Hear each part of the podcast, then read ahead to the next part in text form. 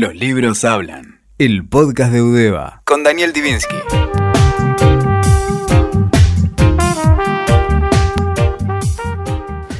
Voy a empezar con una, con una cita, cosa que no es muy usual en el programa.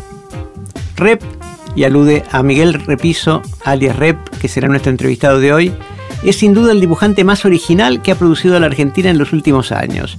Hasta su aparición, todos habíamos llegado a este oficio con nuestros papeles aburridamente en regla. Hijo de Oski, sobrino de Divito, nieto de Lino Palacio, ahijado de Hugo Pratt. Él no. Rep exhibe extrañas cartas de identidad que lo muestran primo de García Lorca, hermano de Edvard Munch, compadre de Boris Vian y yerno de Cátulo Castillo. Tal vez por eso su línea es una curiosa lombriz que se adentra bajo la tierra de este cautivante planeta Rep tratando de descubrir su propio origen como una pregunta que se interroga continuamente a sí misma. Y a fin de cuentas, eso no es otra cosa que la raíz de la poesía. Quien firma este texto es alguien que no tiene costumbre de escribir y mucho menos de emitir textos largos. Quino. Paradojas del destino. Rep, no es mi entrevistado de hoy, me entrevistó tantas veces en radio que uno siente que está el mundo del revés, como cantaría Mariana Walsh autor de tantos libros que agotaríamos el tiempo de este breve programa si los enumeráramos todos, basta destacar Bellas Artes, publicado por Sudamericana, varios tomos de Gaspar el Revolú, que es el título con el que fue variando la tira que aún hoy publica la contratapa de página 12, donde van variando los protagonistas y hasta el título cada vez. El sexo después de la muerte, La grandeza y la chiqueza, El cebra, Buenos Aires dibujada, y Rep hizo Los barrios, que eran unos maravillosos retratos de cada barrio con los signos más eh, significativos, significativos de cada, de cada lugar. Y de repente, después de 200 años de peronismo, una biografía no autorizada de la Argentina, Rep se destapa con este increíble Evita nacida para molestar. ¿Cómo se te ocurrió abordar este tema que realmente provoca urticaria en mucha gente, urticaria a favor y urticaria en contra. Es verdad que al principio, cuando le comentaba a gente que estaba haciendo un libro sobre Evita, a gente cercana, eh, me decían, uh, Evita, no sabes el quilombo en el que te metes, me decían, ¿no? Y yo medio que decía, bueno, después me bancaré el quilombo, pero no, no se provocó ningún quilombo. Eh, no sé si es una desilusión o qué, pero no hubo escándalo. Eh, simplemente yo lo trabajé con libertad. Hace años, décadas diría, estoy pensando Evita. No es alguien que me cayó ahora por la efeméride de los 100 años del nacimiento. Simplemente eso, como sabes, la efeméride a veces apura la cuestión editorial y eso fue lo único. La única musa mía para, apurar este libro es que el 7 de mayo del 2019 se cumplían 100 años. Si no, yo hubiera seguido dilatando el libro. Pero, ¿viste cómo es esto? Cuando uno más tarda en hacer un libro, por ahí es mejor. Y mejor que tardé, mejor que tardé porque en este libro también están de alguna manera el espíritu de la revolución feminista de los últimos años y también del devenir de una mujer habiendo sufrido los palos estando en el poder, ¿no? Me parece que esas dos cosas se sumaron como experiencia de este libro y es un libro que si bien empieza en el parto del 1999 en Los Toldos eh, con María Eva Ibarguren, termina el, julio del 52 la verdad es que sigue, sigue transcurriendo la leyenda y el mito de Eva y sigue resignificándose según los tiempos. Que yo lo haya sacado este año, que, era por culpa de la efeméride, no es lo mismo que si lo hubiera sacado el año pasado, porque la resignificación que tiene este año político en la Argentina hace que, bueno, que, funcione como funciona y que yo lo defienda con mi cuerpo como lo estoy defendiendo en las presentaciones, ¿no? Con motivo del aniversario de, de Vita, me entrevistaron en algún programa radial sobre mi propia vivencia con la muerte de Vita el 26 de julio del 52.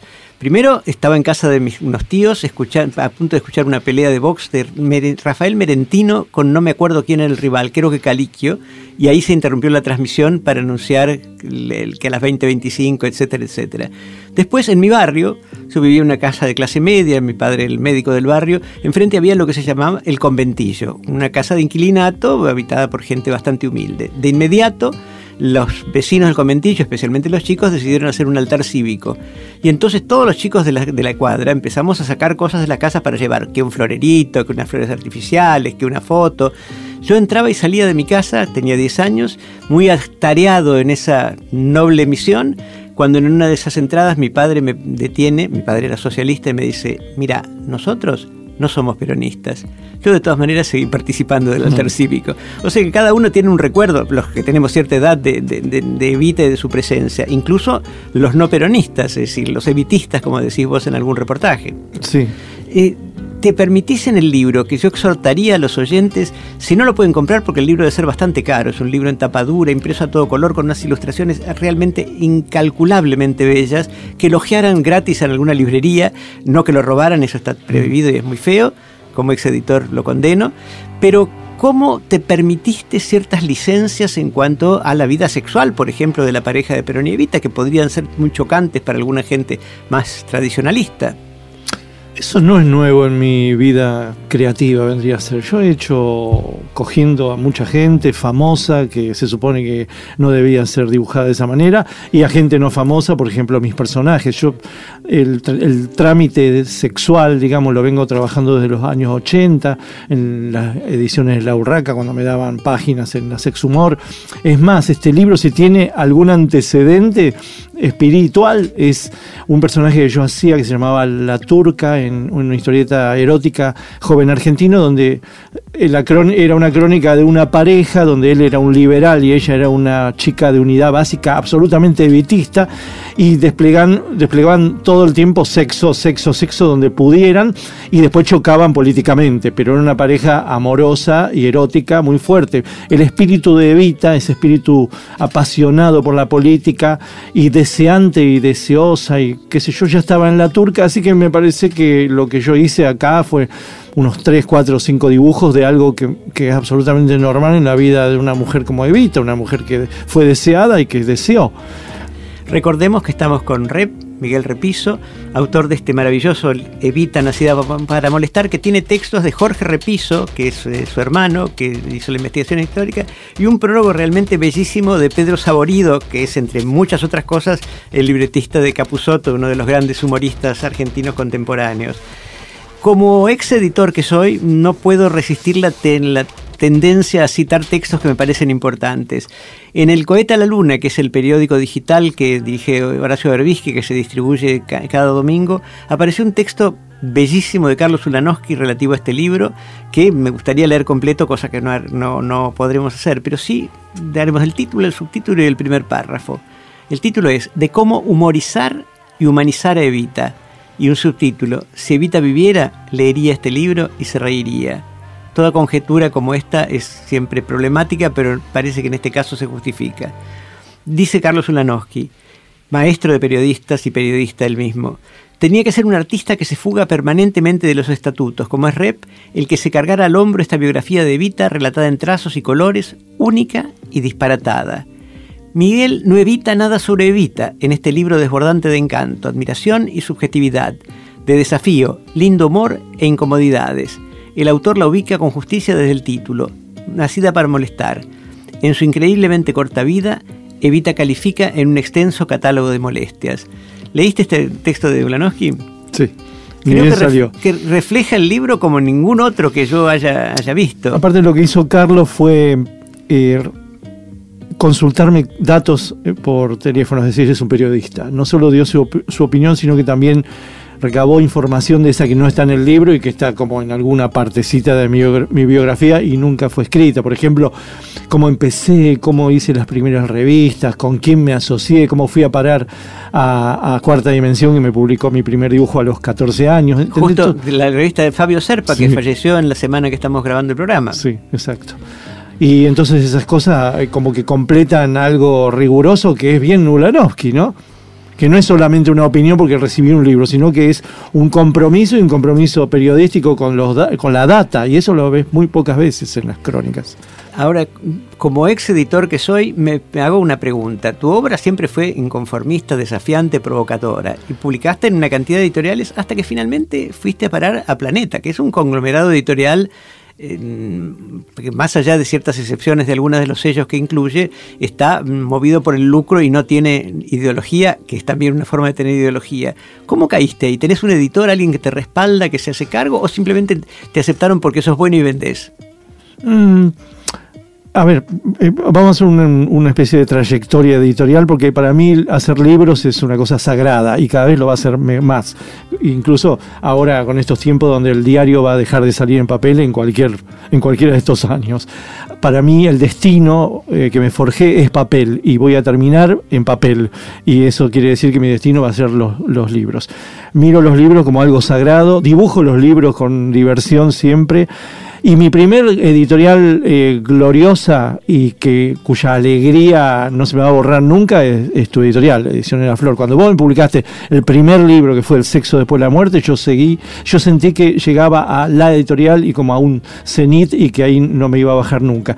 Esa felicidad que yo tuve en esos libros, hablándolos con vos ahí en, en, en Gorriti, eh, por supuesto que sigue renovándose porque los volúmenes son buenos, porque yo eh, como autor soy muy respetado, pero aquella, aquella alegría eh, rara vez se va a volver a lograr.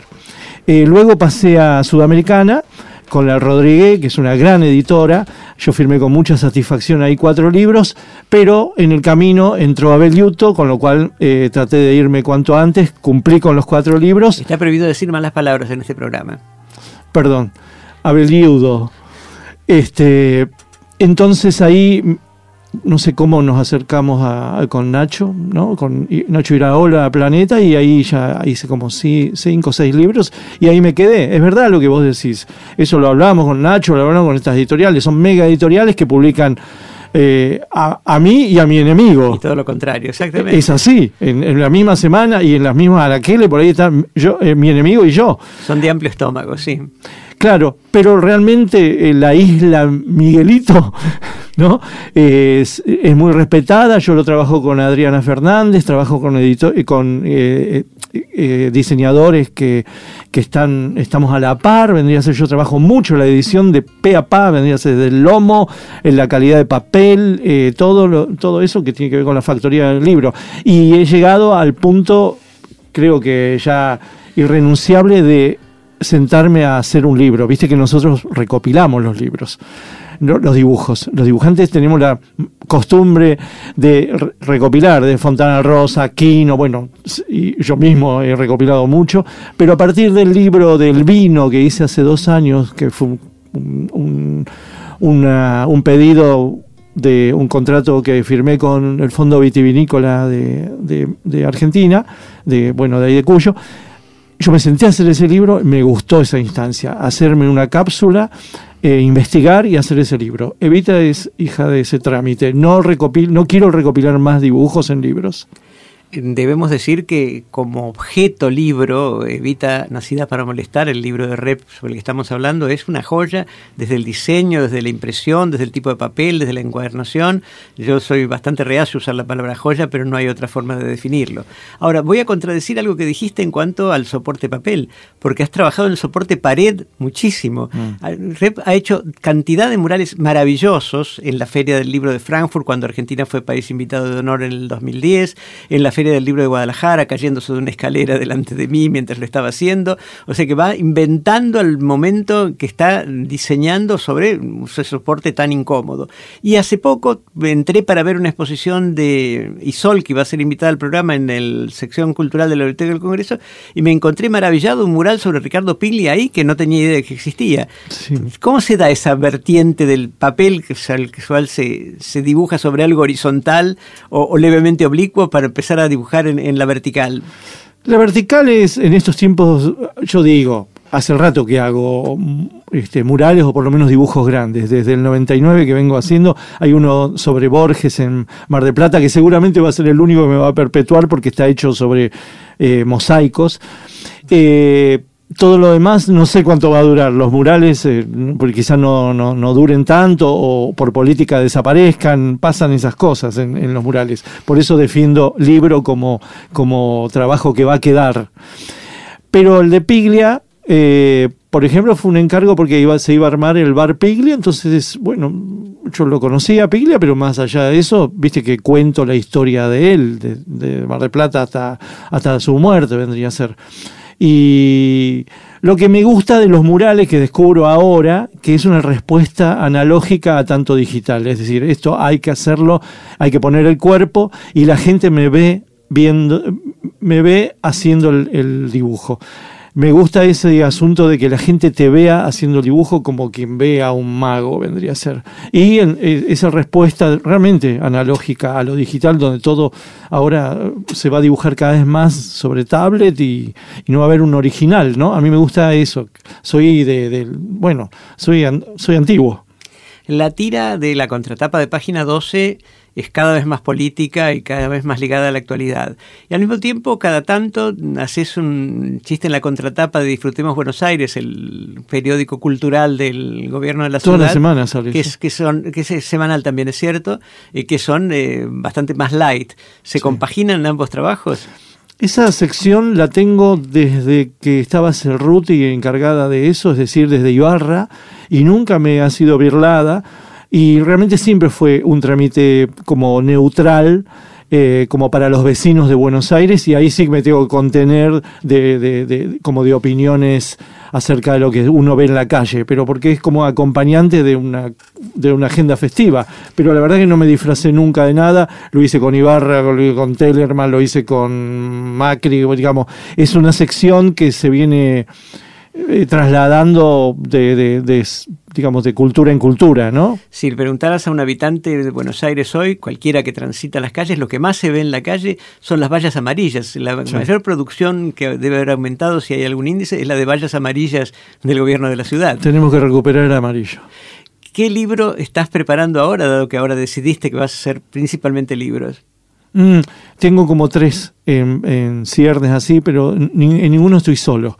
Tengo un libro que quiero hacer con Pedro Saborido, otro con eh, Luis Sagasti, que es un escritor de Bahía Blanca, sobre los Beatles, es este libro y un libro con Albert Pla sobre los Borbones. Albert Pla es un cantante catalán. Que trabajó con Liniers también en alguna cosa, ¿no? No sé, pero yo lo, lo conocí acá, empezamos a hablar, que queríamos hacer una historia sobre en contra del Principito, pero al final él se fue hacia, más que el Principito, anti, anti Reyes. Entonces vamos a hacer algo sobre los Borbones. Y un clásico que, viste que yo cada tanto dibujo clásicos, es decir, dibujé el un Quijote. maravilloso, una divina comedia, increíble. Y ahora hace rato que estoy bordeando ahí el Pinocho. Tenemos lamentablemente que terminar, pero no podemos dejar de mencionar que también eh, Miguel Rep, nuestro invitado de hoy, ilustró cinco libros de la colección para principiantes, una colección hermosa, donde se hace la biografía, la biografía intelectual de un creador con eh, la técnica de la historieta. Eh, Borges, Kerouac, Gramsci, Bukowski y Cortázar. Y también no podemos dejar de mencionar que recibió el premio Conex Demográfico, el Bellas Artes del Malva de la Fundación Constantini, el Bellas Artes de las Cuevas, Cuevas de Altamira la Pared de Rep de Casa de América de Madrid, el Río Rep en el Parque de España de Rosario y el premio Conex en 2012. Muchísimas gracias Miguel Rep por venir hoy a Los Libros Hablan y a los lectores, por favor, no dejen de mirar, aunque sea, evita Nacida para Molestar, una obra de arte con mucho humor. Gracias Daniel por toda la alegría que representas. Escuchaste Los libros hablan, el podcast de Udeva con Daniel Divinsky. WeToker. Sumamos las partes.